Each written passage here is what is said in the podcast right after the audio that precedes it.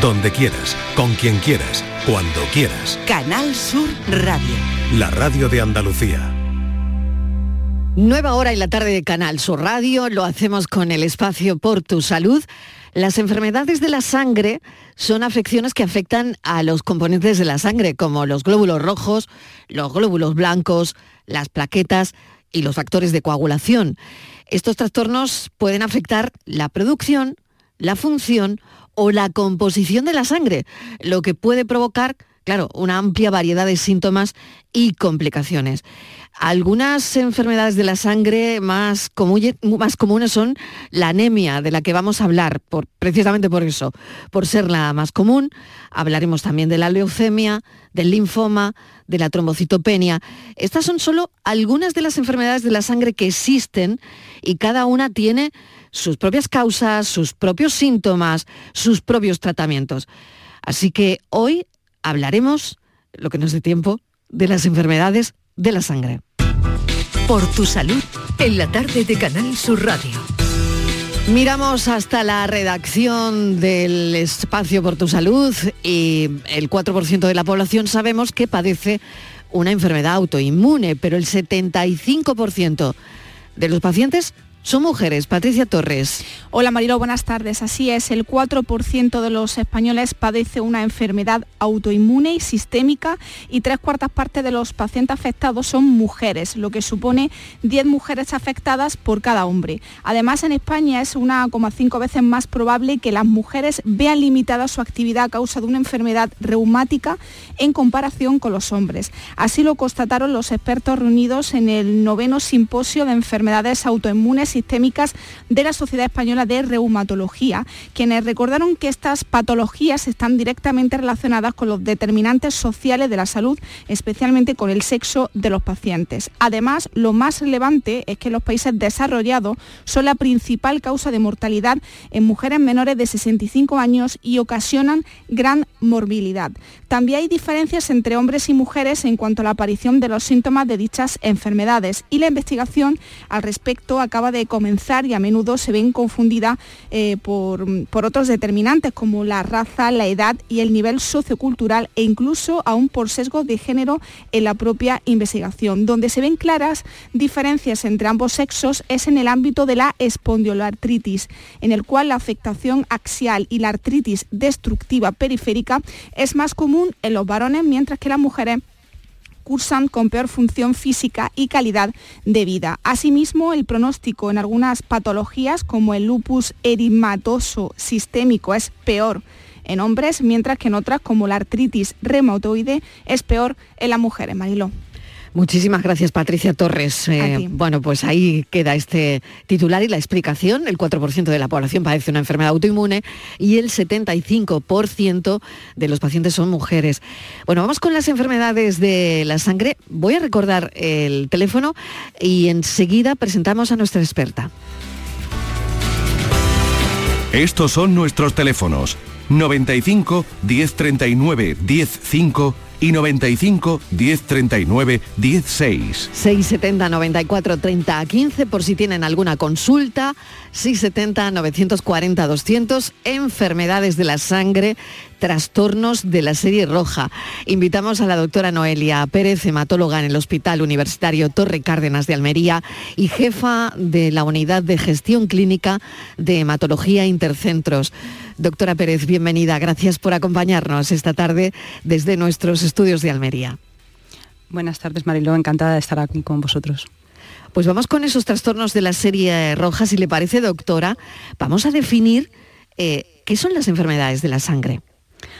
Bueno, eh, en tu introducción ha sido, ha sido mm, bastante explícita. De hecho, las enfermedades de la sangre son todas aquellas eh, alteraciones que van a que van a, dar un trastorno en, bueno, pues en alguno de los componentes finales que vamos a ver en la sangre. Esto puede ocurrir bien porque lo que es la, la propia fábrica de la sangre tenga alguna enfermedad o bien porque eh, para poder producir todos estos distintos componentes de la sangre eh, nos falte algún tipo de recurso para poder, eh, para poder producirlos, para poder fabricarlos.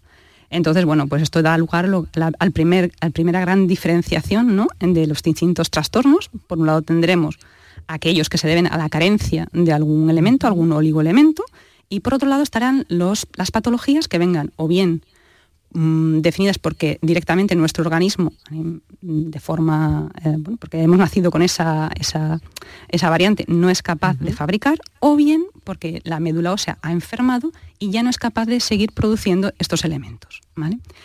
Entonces, bueno, pues eh, básicamente lo que es más conocido, o sea, dichos muy populares, los, trastornos que afectan a la serie roja, es decir, a la producción de hematíes. Eh, la manifestación, la forma en la que mm, inicialmente lo vemos es una anemia. Entonces, las anemias pues, son probablemente eh, una de las patologías más frecuentes, si no la más frecuente, dentro de los trastornos hematológicos y la causa más frecuente de anemia, sin lugar a dudas, es la carencial. ¿vale? Es decir, eh, por distintas causas, o bien nuestro organismo no es capaz de absorber los distintos elementos que necesitamos, por una serie de vitaminas, o bien, eh, bueno, pues no, somos capaces de producirlas. Estos son un poquito menos frecuentes, ¿no? Eh, en realidad, eh, en función de la edad mm, y el sexo eh, de la persona, pues las causas más frecuentes van a variar un poquito. ¿no?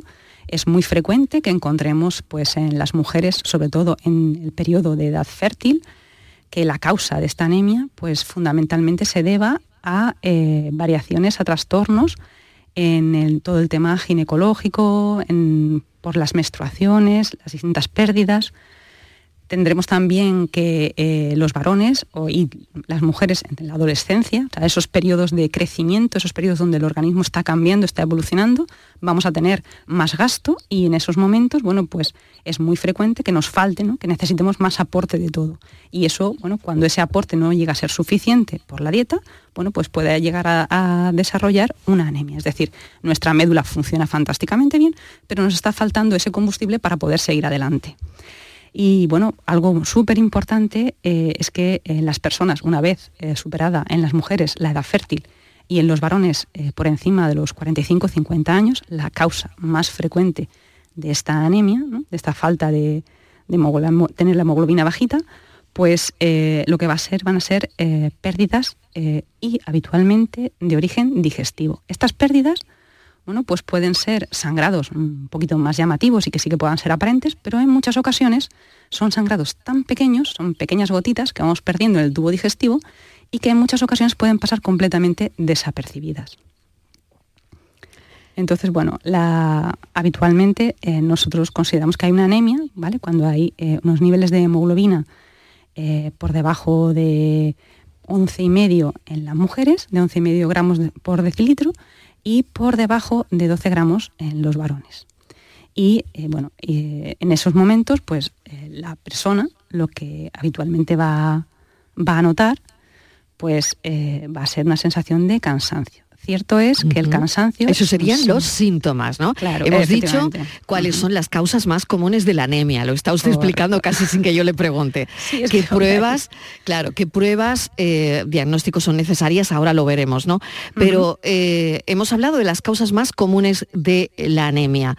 Em, vamos a los niveles eh, para que entiendan bien los oyentes dónde deben estar los niveles para, eh, bueno, o para preocuparnos o para estar tranquilos, doctora.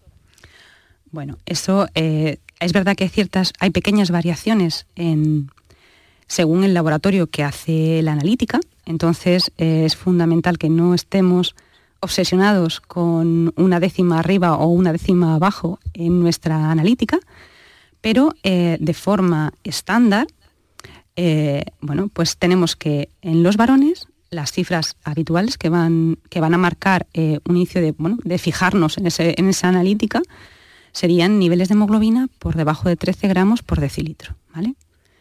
Eh, en el caso de las mujeres, bueno, pues eh, si están entre 12 y 11 gramos en función de si la señora está o no está gestando en ese momento. Entonces, bueno, pues un nivel de 11 y medio es algo que deberíamos empezar a nos tiene que decir, uy, Aquí está pasando algo, tenemos que empezar a fijarnos. Es verdad que, bueno, eh, hay estos niveles, eh, lo, lo que nos están marcando es la normalidad para el 80% de la población, es decir, que habrá un porcentaje de población, de personas, que tendrán niveles que estarán por debajo de 13 en el caso de varones y de 12 en el caso de mujeres, para los que esa cifra, para esa persona en concreto, esa cifra sea completamente normal. Es decir, no todos medimos un metro setenta y es normal. claro, y claro. entonces eh, esos niveles que nosotros tenemos, ponemos, marcamos en las analíticas, eh, son niveles, eh, digamos que son los niveles medios que van a englobar al 80%. ¿Qué pasa cuando una persona tiene un resultado en esa analítica que está un poquito por debajo o un poquito por encima? Bueno, pues va a aparecer una llamada de atención y eh, eso, eso no significa que la persona tenga una enfermedad. Eso lo que significa es que el facultativo, o sea, el médico responsable de esa persona, tiene que fijarse en ese resultado y valorar si en el contexto de las circunstancias de esa persona, pues si hace ejercicio físico o no, qué edad tiene, si está teniendo eh, trastornos eh, asociados a, pues no sé, por ejemplo, al inicio de, las reglas en la, menarquia, o si está acercándose a la menopausia, o si hay alguna otra condición que pueda estar mm, haciendo que tenga un gasto mayor, pues si eso puede ser normal, si no puede ser normal, o si hay que empezar a tomar alguna, hacer algún paso más, ¿no? tanto a nivel de diagnóstico mm. como de tratamiento. Doctora, quiere decir que la anemia es, es como un síntoma de algo que eh, está alertándonos que no va del todo bien, ¿no? ¿Podría decirse esto? Sí, sí, efectivamente. bueno, o sea, siempre es que como vamos a un ver... síntoma que nos alerta, ¿no? De que algo no termina de ir del todo bien. Correcto. Básicamente nos tiene que hacer, nos tiene que llamar la atención ese resultado en el análisis, Claro, Eh, porque le iba a preguntar eso, pruebas de diagnóstico, ¿no? ¿Ustedes cómo lo saben?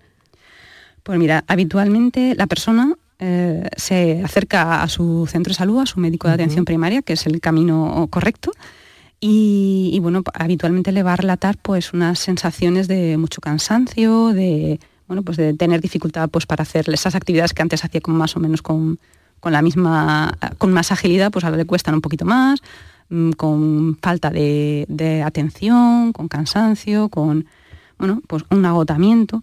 Entonces, eh, su médico de atención primaria, pues eh, le, habitualmente, le, si sospecha que pueda estar relacionado, le hará una serie de una anamnesis, vamos, le hará una serie de preguntas eh, encaminadas a, bueno, pues a, a ver cuál puede ser el origen de eso que le está contando. Y si piensa que puede estar relacionado con, pues, o con, una, con una anemia o con algún, algún trastorno, le, habitualmente le va a pedir una analítica de sangre. ¿vale? Ese es el primer paso. En ese primer paso, eh, lo que, la analítica inicial eh, va a ser un hemograma, es decir, vamos a ver esa sangre, la vamos a pasar por un contador automático y nos va a decir qué cantidad de células de las que eh, está compuesta la sangre tiene esa persona. Y nos va a decir también cuál es la cantidad de hemoglobina que tiene esa persona. Entonces, ese primer hemograma es una foto de cuál es, eh, o sea, qué es lo que tenemos circulando, ¿no? cómo está, cómo está funcionando nuestro sistema. Eh, es una prueba que se lleva haciendo desde hace más de dos siglos y em, sigue siendo una herramienta clave. Qué interesante, doctora, ¿eh? Lo que cuenta, ¿no? Historia de la medicina, una, una prueba que se lleva haciendo más de dos siglos y que continúa en nuestros días, por, por- claro, por, por la gran información que les ofrece, ¿no? Tengo una consulta de, de una oyente, yo voy a ir intercalando consultas si le parece, doctora, si le parece bien, de, de algunas, de algunos oyentes. En este caso, eh, escriben al WhatsApp del programa, es un texto.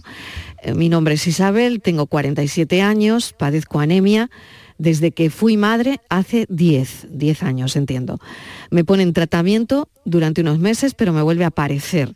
Lo que me desespera es la necesidad de masticar hielo a todas horas.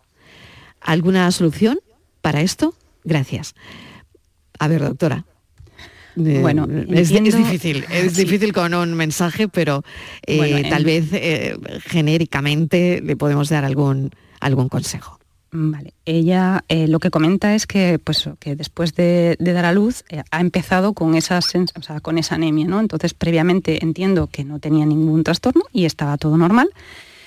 Eh, y bueno, es probable, y bueno, pues, bueno, suele ser lo más habitual, que después de dar a luz, con los cambios hormonales que se asocian al embarazo y al, posparto, eh, en muchas mujeres cambiamos el patrón de sangrado de nuestras menstruaciones. Entonces, eh, la cantidad de sangre que se pierde mes a mes es superior a la que era previamente. Entonces, si no estamos siendo capaces con la dieta de suplir ese gasto, esa, pérdida que estamos teniendo, pues, eh, bueno, pues es cuando se desarrolla esta anemia y se puede mantener. De manera que si ella ha continuado o bien con unas pérdidas de sangre mm, por encima de lo que su organismo es capaz de absorber de hierro eh, de los alimentos, pues estará necesitando probablemente pulsos continuados y seriados de eh, suplementos con hierro. Esa sensación que ella dice de que, necesita mascar, mascar hielo Sí, es muy típica, es, un, uno de los síntomas que... es muy interesante porque yo no lo había oído nunca, doctora. Es, la primera vez que lo escucho y es como una sensación que se tiene, ¿no? Sí, porque da sensación de alivio. En realidad, eh, si, está, si está oyente eh, con los tratamientos con el hierro oral, sus niveles, o sea, su hemograma no llega a normalizarse, eh, sería interesante mm, que se valorasen, bueno, pues primero, ver por qué su tubo digestivo a lo mejor no está siendo capaz ahora de absorber el hierro, no solamente de los alimentos, sino de esos suplementos que probablemente su médico le ha recetado.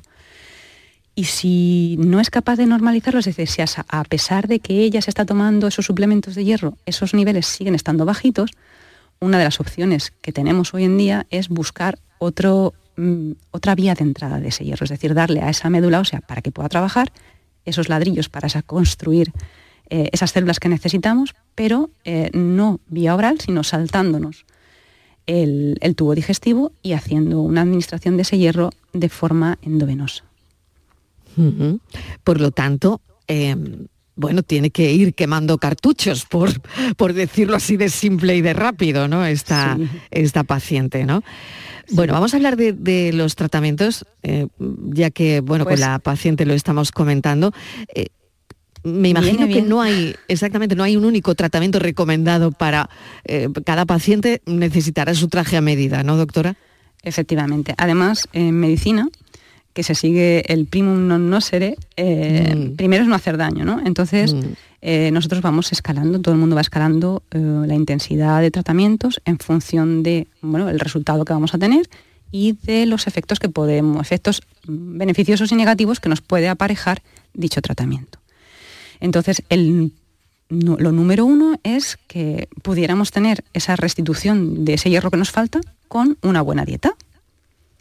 Si eso no es suficiente, el escalón número dos son eh, los preparados comerciales que son vía oral, que son suplementos de hierro. ¿vale? Entonces, bueno, ahí tenemos distintas eh, formulaciones, eh, están en comprimidos, están en cápsulas, están en bebibles, cada uno de ellos tiene sus pros y sus contras, unos pues, se absorben más a nivel digestivo y a lo mejor pueden dar un poquito de molestia, pero a cambio tienen más cantidad de hierro, otros se absorben eh, por el tipo de formulación que tienen, se van a absorber eh, en las partes más bajas del tubo digestivo y van a tener, aunque tengan menos concentración, por eso van a poder absorber mejor y se van a tolerar mejor.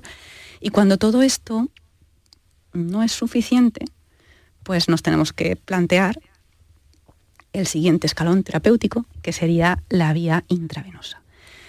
¿Por qué es el siguiente escalón y no es el escalón de primeras? Pues porque bueno, pues la administración intravenosa eh, puede tener una serie de efectos secundarios y de reacciones que pueden ir desde cosas pues, muy banales, como una sensación de, eh, pues eso, de enrojecimiento o sensación de calor, hasta complicaciones que pueden llegar a ser muy serias. Entonces, eh, ¿Cuándo se va a utilizar el segundo escalón? Pues siempre que nos hayamos asegurado de que las distintas herramientas de ese primer escalón pues no nos han funcionado correctamente. Muy interesante, doctora, eh, la explicación, ¿no? Porque es, eh, bueno, es evitar los posibles efectos secundarios del tratamiento, ¿no? ¿Los hay? ¿Existen? Aparte de este segundo escalón del que usted hablaba, ¿no? Y evitar, pues, pues eso, ¿no? De mm, los efectos secundarios de, eh, pues por ejemplo, el hierro inyectado, ¿no? Supongo que eh, es a lo que se podía referir en, esto, ¿no? Em, ¿Hay mm, algún efecto secundario más que deberíamos conocer? A ver, em, los tratamientos con hierro orales, los efectos secundarios más frecuentes que tienen, pues suelen, son alteraciones del ritmo intestinal. Es decir, hay personas que con el misma marca, el mismo fármaco, tienen, tienden a tener eh, estreñimiento y el mismo fármaco en la persona de al lado, pues le puede causar diarreas. Entonces, esto evidentemente, tanto lo uno como lo otro, eh, bueno, pues pueden hacer que la que la persona pues, no, deba continuar con ese tratamiento, evidentemente. Y la otra, el otro efecto secundario también muy frecuente es eh, bueno, pues que pueden andar mm, sensación muy de, mm, de, incomodidad, de molestias a nivel de estómago. ¿no? O sea, decir, esa sensación, y además de esas, lógicamente, esa sensación de tener eh, hierro en la boca, ¿no? esa, esa sensación metálica, que, bueno, pues que es tremendamente característica. claro, característica, ¿no? Claro. bueno, pues me va a permitir, doctora Noelia Pérez, estamos charlando sobre las enfermedades de la sangre, nos hemos detenido en la anemia. La doctora Noelia Pérez es hematóloga en el Hospital Universitario Torre Cárdenas de Almería. Voy a hacer una pequeña pausa y, y seguimos, seguimos con otros trastornos de la sangre. Estos son nuestros teléfonos 95 1039 105 y 95 1039 16. La vida es como un libro y cada capítulo es una nueva oportunidad de empezar de cero y vivir algo que nunca hubieras imaginado. Sea cual sea tu próximo capítulo, lo importante es que lo hagas realidad. Porque dentro de una vida hay muchas vidas y en Cofidis llevamos 30 años ayudándote a vivirlas todas. Entra en cofidis.es y cuenta con nosotros. Andalucía necesita menos Menos retrasos, menos cargas administrativas, menos trámites, menos duplicidades. Andalucía necesita menos para crecer más. Por eso, la Junta de Andalucía pone en marcha el Plan Andalucía Simplifica, que trabaja en transformar la administración pública para que sea más ágil y digital, al servicio de todos. Descubre las medidas en andaluciasimplifica.com. Junta de Andalucía. En cofidis.es puedes solicitar financiación 100% online y sin cambiar de banco. O llámanos al 900 84 12 15. Cofidis, cuenta con nosotros. Canal Sur Radio. Ay. ¿El colchón nos deja cao? Cámbialo en el golpecito colchones y sofás. Cuida tu salud con descuentos de más del 50% en equipos de descanso, colchones, canapés y almohadas. Despierta mejor con el golpecito colchones y sofás. Buenos días. El golpecito colchones y sofás en Alcalá de Guadaira, calle Mairena, calle Naranjo y Polígono Recisur. En Utrera, calle Corredera. 954 100 193.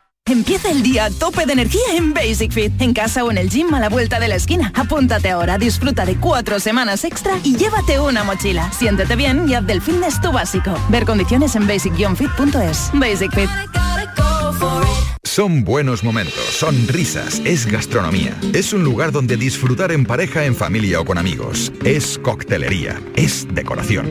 Burro Canaglia Baran Resto. Son tantas cosas que es imposible contártelas en un solo día.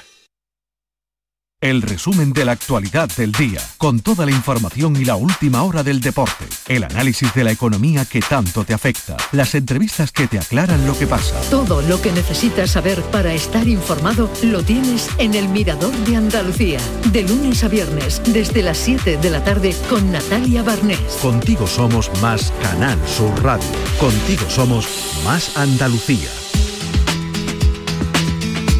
Estos son nuestros teléfonos 95 1039 105 y 95 1039 16. Casi las seis y media de la tarde. Este es el espacio por tu salud en la tarde de Canal Sur Radio. Estamos hablando con la doctora Noelia Pérez, hematóloga en el Hospital Universitario Torre Cárdenas de Almería, sobre las enfermedades de la sangre. Lo está resumiendo muy bien porque es un capítulo amplísimo y queríamos abordar algunas de ellas. No va a dar tiempo a todo pero sí es muy interesante lo que nos ha contado la doctora sobre la anemia y ahora sobre los trastornos de la hemostasia. Doctora, ¿qué es? Vamos a traducir eh, trastornos de la hemostasia. ¿De qué estamos hablando? Bueno, pues estamos hablando probablemente de uno de los sistemas más arcaicos que como seres vivos eh, tenemos. Este sistema lo que, de lo que se encarga es de mantener la integridad de, bueno, pues de nuestros tejidos entonces, y se encarga de, participar en la reparación de los mismos.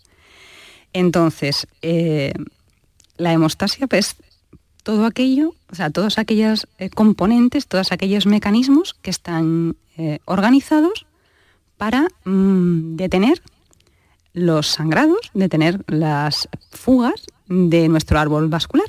Es decir, siempre que tenemos una herida, siempre que tenemos un roce, pues vamos a sangrar. Es decir, nuestro sistema va a tener una fuga.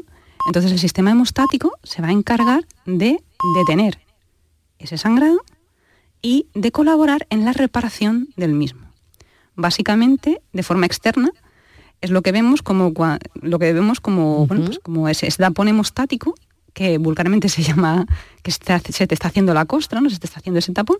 bueno, pues eso, que parece eh, muy pequeñito y como muy vulgar, pues resulta que es un sistema crítico para mantenernos vivos, porque continuamente nuestro organismo... importantísimo, ¿no, doctora? Claro, sí, claro que parece tan simple, ¿eh? que parece tan simple a, la vista y todo el mecanismo que ha de funcionar y que tiene que funcionar a la perfección para que veamos esa, esa costrita en la herida, ¿no? Correcto. Mm. Este sistema está funcionando de forma continua. Y bueno, pues porque habitual, o sea, de forma, bueno, eh, a todos continuamente pues estamos teniendo pequeñas eh, disrupciones, pequeñas pérdidas de continuidad en, nuestros, en nuestros vasos, ¿no? que son como ese sistema, ese, el árbol vascular es nuestro sistema de, distribución, ¿no? ese, por donde va encauzada toda la sangre, entonces es muy fácil con la presión del flujo, que bueno, pues puede haber alguna pequeña disrupción, ¿no? alguna pequeña herida, algún pequeña fuga, punto de fuga. Bueno, pues inmediatamente en el, lugar preciso en el que ocurra esa, disrupción, o por un golpe o por una herida, por lo que sea, eh, el sistema se va a activar. La primera cosa que va a ocurrir en este sistema es que va a haber una, una, constricción, es decir, el vaso se va a hacer más pequeño, se va a cerrar, va a intentar cerrarse en lo que pueda.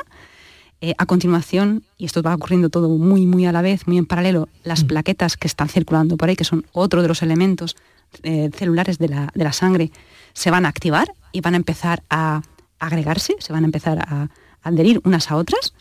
Eh, a la vez, todas las proteínas, todo el sistema de enzimas que están circulantes, en el, exactamente al detectar ese cambio conformacional de las plaquetas, van a empezar a cambiar de configuración y van a empezar a dar solidez a, esa, esas uniones iniciales de las plaquetas que son más frágiles.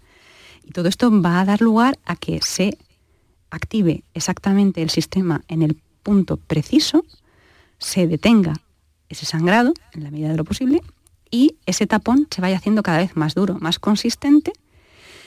Y la parte fundamental es que una vez que el vaso se haya reparado, es decir, que ya hayamos conseguido con, de nuevo renovar esa pared, el sistema se va a encargar de quitar los restos, de quitar ese tapón que ya no nos está funcionando. Hmm. Qué maravilla, doctora. Eh, es que, bueno, la, maquinaria ¿no? de, nuestro cuerpo, el cuerpo humano, ¿no? Pero claro, aquí viene el pero, ¿no? Mm. Como usted dice, hay trastornos de la hemostasia. Nos ha explicado muy bien la hemostasia, pero hay, trastornos. Y aquí es donde imagino que entra la em, coagulación ¿no? o, anticoagulación hacia los ictus, los posibles infartos, los posibles tromboembolismos, todo esto que, bueno, que viene ¿no? con, con esos trastornos, podrían venir con, con esos posibles trastornos de la hemostasia. Claro, aquí por un lado tenemos que hay personas que, bueno, pues que em, tienen trastornos hereditarios y hace que les falle alguno de estos componentes, de, este, sistema tan complejo, algunos no son capaces de fabricar alguno de estos componentes. Entonces, claro, ellos no van a ser capaces de detener esa ese, ese, sangrado que se va a originar cuando hay una herida. Y entonces estos pacientes, sus manifestaciones fundamentalmente van a ser sangrados. Y luego estamos en la otra parte del escenario y es personas que, por distintas circunstancias, eh, bueno, pues mm, van a hacer justo lo contrario. Es decir, mm, el sistema se va a desregular y van a aparecer, va a aparecer un trombo donde no debería haberlo. Es decir, se va a crear ese mm. tapón donde no debería haber un tapón. Entonces tenemos pues, los dos, las, dos, eh, las dos partes de la balanza, ¿no? Y, ahí, bueno, pues ahí hay muchísimo, mm, ahí hay muchísimas cosas que, tenemos que valorar porque, bueno, pues cuando aparece un trombo fuera de lugar, pues puede manifestarse en forma de un ictus, mm. puede ser un infarto de miocardio, aunque bueno, pues en el caso de los infartos también hay, otros componentes, no solamente el tema de, la hemostasia, puede aparecer un trombo a nivel de pulmones, ¿no? un tromboembolismo pulmonar, y en todos estos casos, bueno, pues eh, lo que tenemos que hacer o lo que podemos aportarles a, los pacientes es justo lo contrario, es decir, bueno, vamos a utilizar una serie, un arsenal terapéutico, una serie de fármacos, que lo que van a hacer es eh, disminuir el rendimiento, es decir, hacer que baje la funcionalidad del sistema hemostático. Es decir, lo vamos como a refrenar un poquito, ¿no? Porque no nos interesa que esté tan activo porque, bueno, pues nos ha dado lugar a un problema. Entonces necesitamos que ese sistema funcione un poquito a menos revoluciones, por decirlo así. Y ahí es donde entran, pues, todos los fármacos eh, anticoagulantes, es decir, van a frenar la coagulación, y ahí estarían, pues, el mítico eh, Sintrón, eh, los fármacos anticoagulantes de acción directa que, bueno, pues que vinieron hace aproximadamente en torno a unos 10 años o así y que, bueno, pues que han supuesto una mejoría eh, para algunos de nuestros pacientes y las heparinas de bajo peso molecular, que son estos inyectables que, mm. muchos mm. conocerán porque, bueno, porque cuando los pacientes, las personas ingresan por distintos motivos, pues en muchos casos está indicado administrárselas cuando están en el hospital para evitar, doctora, ese, mm, hemos hablado del tromboembolismo, ¿no? Para, Efectivamente. Para evitarlos, ¿no? Correcto. ¿A cuántos pacientes eh, ha salvado esta medicación, doctora? Pues sí, porque eh, en concreto el Sintrón, eh, bueno, pues lo tenemos disponible desde, desde la década de los 60, del siglo pasado ya, y, bueno, es un fármaco que tiene un, a día tiene un coste, bueno, pues ínfimo, pero es un fármaco que sigue estando muy presente y que sigue siendo en muchos escenarios, en muchos escenarios concretos de muchos pacientes, sigue siendo el mejor fármaco posible, a pesar de ser tan viejo.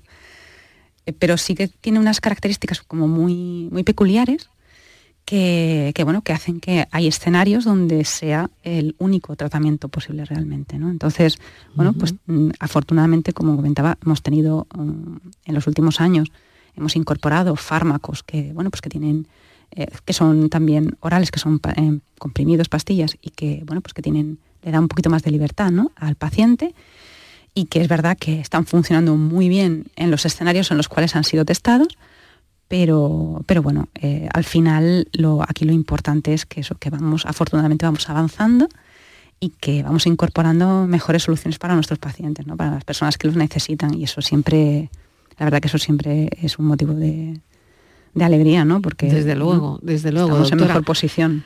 Claro, claro, está claro, ¿no? No sé si vamos a los mitos, si le parece. Hay, hay, mucho mito sobre, sobre los fármacos, sobre los controles, sobre las complicaciones, ¿no? Mm, de esto ha habido mucho y se habla mucho también, ¿no?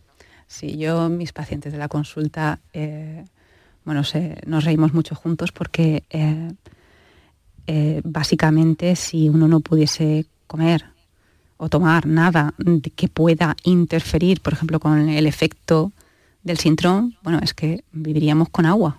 O sea, porque realmente claro, cualquier cosa, desde el momento que es un fármaco que mm, se ingiere vía oral, mm. pues tiene que absorberse por el estómago. Entonces, cualquier cosa que haya en el estómago, pues ya puede hacer que se absorba en más cantidad o menos cantidad. Entonces, yo con mis pacientes una cosa que, tengo muy luchada es eh, que se olviden de todo lo que creen que saben sobre el sintrón. Yo necesito. Qué interesante eso. Sí, sí, tal cual. O sea, cualquier cosa que hayan podido recibir por cualquier mm. medio, que por favor lo olviden. Aquí es crítico que sean constantes. Yo les mm. digo siempre un chascarrillo que, les ayuda y me ayuda a, posicionar muy bien este fármaco que es el sintrón es mm, básicamente es un animal de costumbres. ¿Y esto qué significa? Pues esto significa que si la persona es constante en sus hábitos, sean los que sean esos hábitos, el sintrón se va a comportar de forma constante.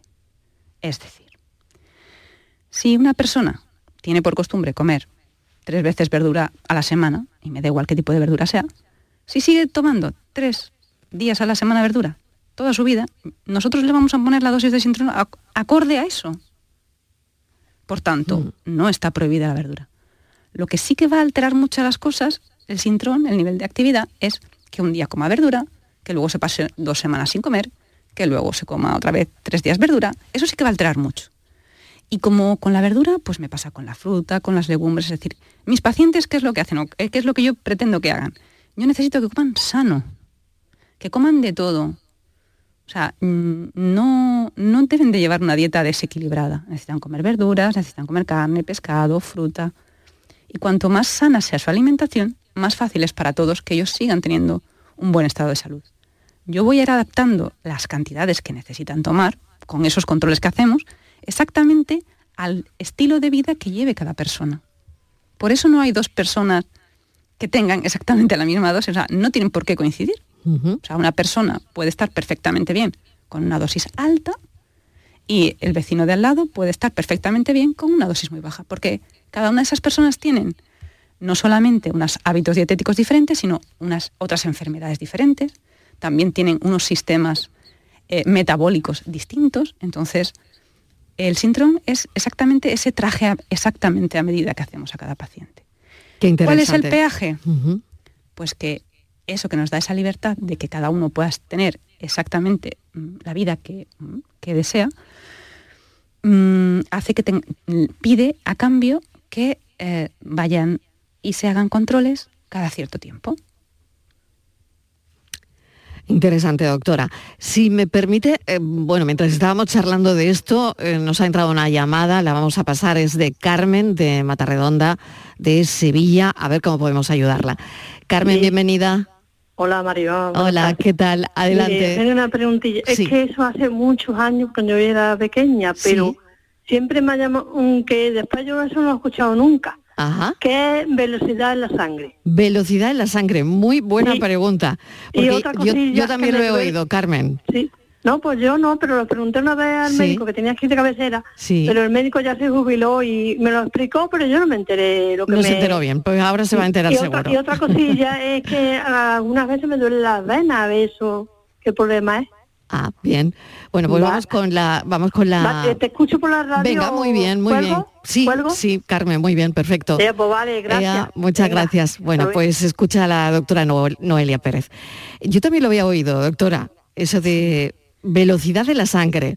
Sí, eh, eso es, muy, muy, interesante. Yo hacía años que no lo oía, pero es verdad que lo he oído. ¿Qué quiere decir velocidad de la sangre? Bueno, ¿a qué eh, se refieren las personas con esto? Claro.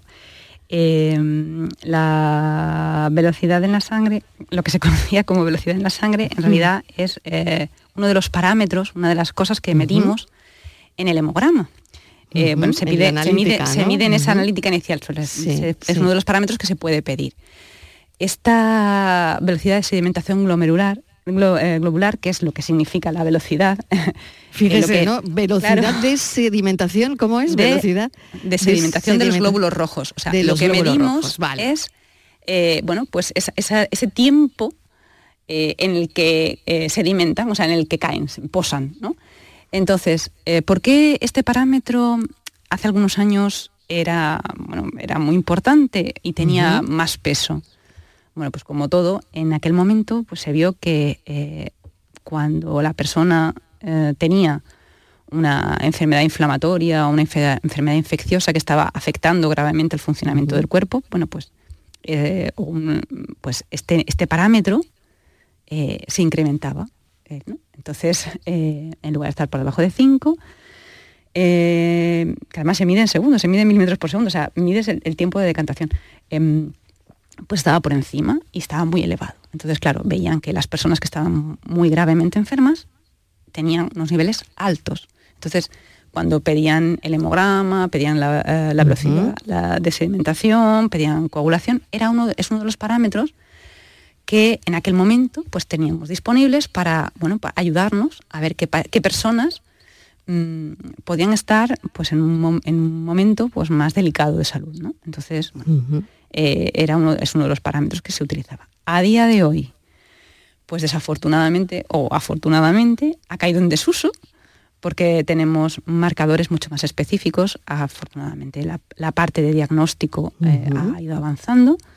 Entonces, bueno, pues el valor de la VSG, que es eh, la abreviatura que la velocidad, sí, el valor de la velocidad ha decaído muchísimo y es un parámetro que, bueno, pues que es verdad que bueno, lo tenemos ahí y bueno, pues está dentro de los eh, de los petitorios de, analítica que tenemos, pero bueno, realmente su valor ha caído mucho, porque tenemos marcadores mucho más fiables pues, para medir esa actividad, esa inflamación, esa gravedad que pueda tener que pueda tener el paciente en ese momento. qué interesante, qué interesante la pregunta que, ha hecho Carmen y bueno, y la explicación de la, de la doctora, por supuesto. Em, el dolor de, que no me he olvidado y me lo he apuntado, el dolor en las venas que refería Carmen. Em, ¿Qué quiere decir esto? No sé si la doctora, le, la doctora Noelia Pérez puede ayudarle. Pues eh, me temo que a Carmen no le voy a poder dar una, buena, una buena respuesta porque efectivamente em, pueden ser muchos, o sea, una cosa es todos los trastornos que afectan al contenido de esas venas, ¿no? que es la sangre, que es, bueno, en concreto es mi especialidad, y lo que ella refiere pues parece ser más algo más externo, ¿no? esa sensación. Mm, hay muchas, o sea, las venas son un tejido, del que se ocupan pues, los compañeros que están especializados en cirugía vascular. Vascular. ellos son los especialistas. Y bueno, pues no deja de ser otro tejido del organismo que también puede estar afectado por muchísimas enfermedades. ¿vale? Mm, hay algunas, hay un grupo de enfermedades en concreto que cursan con inflamación de, de, este tejido concreto, que son, serían las venas y las arterias, y bueno, y efectivamente, una de, de, las manifestaciones que pueden tener es dolor. Entonces, dolor. claro, entonces, eh, bueno, yo lo que sí le puedo recomendar es que si esa sensación que ella tiene, eh, bueno, primero que vea a ver si se, desencadena con algo, ¿no? Porque hay algunas veces que lo que pensamos que es a lo mejor pues localizado en las venas, pues a lo mejor es un poco más genérico y está desencadenado, por ejemplo, por el frío, ¿vale? Que lo que estamos viendo mm, es esa sensación incómoda de dolor por ese vasoespasmo, por, por frío, si no está asociado a cambios de temperatura y es algo generalizado y le pasa de forma constante, sí que le recomendaría que, por favor a través de su médico de cabecera que, bueno, pues que, que la vean, que la estudien, porque, bueno, porque efectivamente puede haber algo que le esté, que le esté afectando y que sea, claro. que sea necesario Pues eh, Carmen, muy buena recomendación la de la doctora, es decir, tiene que ir eh, pues a su médico de familia y, probablemente pues la vayan a remitir al especialista, al vascular o en fin, o ya em, bueno lo que considere su, su médico de familia. Bueno, pues vamos con la trombocitopenia, que ya prácticamente estoy al final ya, doctora, ¿cómo pasa el tiempo? Eh, pero bueno, lo que hemos contado lo hemos contado bien y, ha sido interesante hablar de las enfermedades de la sangre, aunque bueno, menudo capítulo amplio, todo lo que nos queda. ¿Qué es la trombocitopenia? Bueno, pues como estábamos comentando, esto nos, continúa con el tema de la hemostasia. la trombocitopenia no deja de ser una disminución en el número de plaquetas, que son ese tipo, otro tipo de las celitas que tenemos dentro de, forman parte de la sangre. Y bueno, pues eh, nosotros consideramos que hay una trombocitopenia cuando eh, nuestros niveles de plaquetas eh, están por debajo de 150.000, ¿vale? De entre 150.000 y 450.000 por milímetro cúbico se considera dentro de la normalidad. Entonces, cierto es que por debajo de esa cifra es, digamos, el dintel oficial, pero volvemos a lo de siempre. Realmente, eh, para que eh, la bajada de esa cifra se traduzca en problemas de sangrados eh, para el paciente, para la persona, mm, tenemos que bajar muchísimo más. Es un dintel que está puesto con un margen de seguridad muy, muy amplio. De hecho, entre 150.000 y 100.000, bueno, la persona mm, que tenga esos recuentos puede hacer una vida rigurosamente normal. Si es necesario, podría hacerse cualquier tipo de intervención quirúrgica sin que hubiese un incremento de riesgo de una complicación hemorrágica debida a esa cifra un poquito por debajo, porque como hemos dicho, las plaquetas forman parte de nuestro sistema de hemostasia. Pero sí que es verdad que por debajo de 100.000 plaquetas, aunque todavía seguiríamos teniendo un rango de seguridad para que pudiera aparecer un sangrado que el sistema no pudiese manejar, sí que es verdad que por debajo de 100.000 eh, se recomienda que, eh, bueno, pues que la persona que tenga esos recuentos sea remitida a una unidad de hematología, ¿vale? porque es necesario hacer una serie de estudios y valorar en qué momento sería necesario eh, empezar con algún tratamiento específico en función de la causa de esa bajada de plaquetas. ¿Hay actividades, doctora, o medicamentos que haya que evitar cuando una persona tiene trombocitopenia? Sí. A ver, el sentido común, lo primero. Evidentemente, si nuestra cifra de plaquetas está baja y, por tanto, nuestro sistema no va a estar funcionando, nuestro sistema hemostático no va a estar funcionando al 100% porque le van a faltar esos elementos que ayudan al cierre de las heridas, pues lógicamente todas las actividades que tengan un incremento de riesgo de lesión, pues no van a estar recomendadas. Entonces, pues no es el mejor momento para hacer actividades donde haya riesgos de caídas, de accidentes mm, graves. Claro, no es el mejor momento. Mm, claro. Mm. Doctora, pues le agradezco muchísimo. Nos han quedado, bueno, pues eh, todas las neoplasias hematológicas, pero bueno, son más complicadas, las vamos a dejar para una segunda parte, como son las leucemias, los linfomas. Eh, le agradezco enormemente que haya, se haya desplazado hasta nuestros estudios de Almería para hablarnos hoy de las enfermedades de la sangre. La doctora Noelia Pérez es hematóloga en el Hospital Universitario Torre Cárdenas de Almería. Es jefa de la Unidad de Gestión Clínica de Hematología Intercentros. Gracias, un saludo, doctora. Mil gracias, un saludo. Hasta luego. La tarde de Canal Sur Radio con Mariló Maldonado también en nuestra app y en canalsur.es. En Lidl apostamos por proveedores locales y productos muy de aquí. Esta semana, paleta de cebo de campo de coba para 4,49. 42% de descuento. Y mollete andaluz pack 4 por 1 euro. Lidl, es andaluz, es bueno. Cada mañana, desde bien temprano, estoy aquí ante el micrófono para contarles la realidad de Andalucía. Cómo se despierta, cómo vive. Con toda la actualidad para que estén informados, el entretenimiento que ya saben que nos gusta, nuestra mirada sobre lo que sucede. Radio en estado puro, radio viva para gente como tú. La mañana de Andalucía con Jesús Vigorra. Les espero de lunes a viernes a las 6 de la mañana. No falta. Contigo somos más Canal Sur Radio. Contigo somos más Andalucía. La pregunta de la tarde. ¿La gastritis ¿Tiene relación con el estrés? Nos la va a responder el doctor Javier Ampuero, especialista del aparato digestivo del Hospital Universitario Virgen del Rocío de Sevilla. Doctor Ampuero, bienvenido, gracias por acompañarnos y gracias por contestar esta pregunta. ¿Cuál es la respuesta? Sí, bueno, buenas tardes a todos por, la invitación. Bueno, pues la, respuesta tiene un poquito de, trampa. Bueno, a ver. Probablemente si, si preguntamos a, los oyentes ¿no? que entienden por estrés o, socialmente que entendemos por estrés, pues quizá es, diferente a lo que realmente produce la gastritis. ¿no? Es decir, tenemos un estrés, un estrés psicológico, ¿no? que es el que comúnmente aceptamos como tal, que es cuando, por ejemplo, eh, tengo un examen dentro de dos días ¿no? y estoy nervioso, angustiado o tengo problemas en el trabajo, en fin. Ese tipo de estrés que es psicológico no causa una gastritis. Puede causar una dispepsia, que sí que pueden ser síntomas parecidos, pero no van a producir una lesión como tal en el estómago, como hablábamos hace algunos días, de que producen una inflamación a nivel de la mucosa del estómago. Cuando hablamos de úlcera eh, por estrés en términos médicos, ese estrés se refiere a causas fisiológicas, es decir, cualquier situación médica, cualquier condicionante, cualquier enfermedad que produzca un nivel aumentado de estrés a nivel sistémico. Por ejemplo, la úlcera por estrés es muy típica en pacientes que están ingresados en la UCI, eh, pacientes que tienen un shock, una sepsis, un traumatismo importante, una hemorragia. Esa es lo que médicamente nosotros definimos como úlcera por estrés.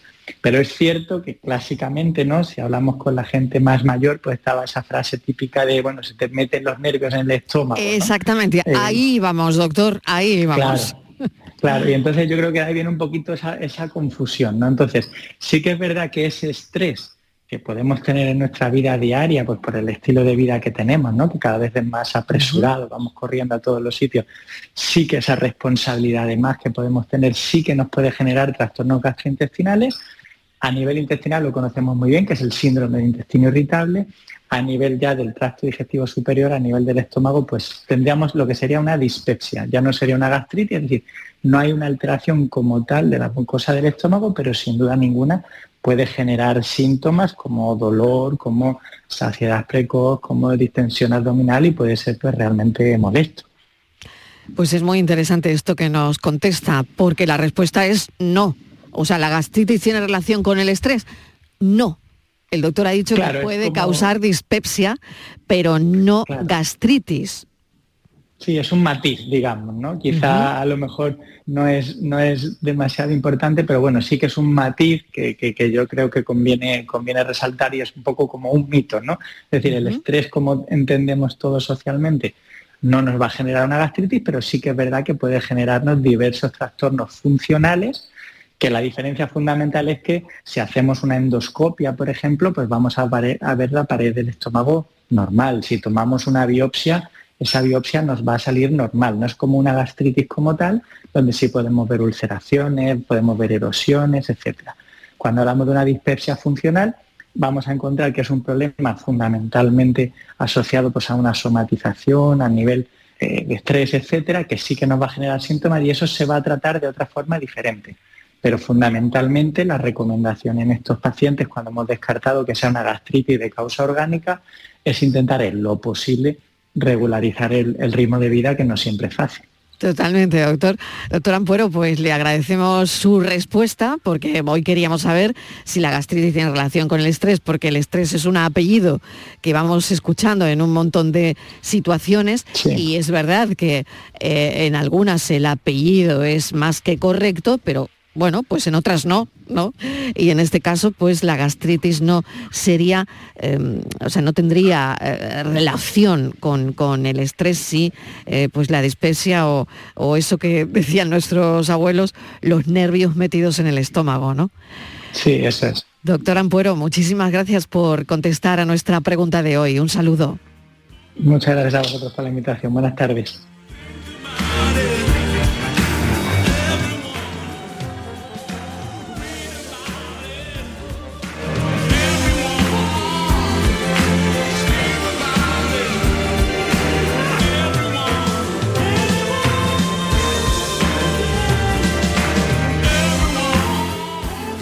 Pues hasta aquí hemos llegado hoy en el espacio Por tu Salud. Mañana a las 4 de la tarde volvemos a contarte la vida como siempre. Van a dar las 7 de la tarde. Adiós.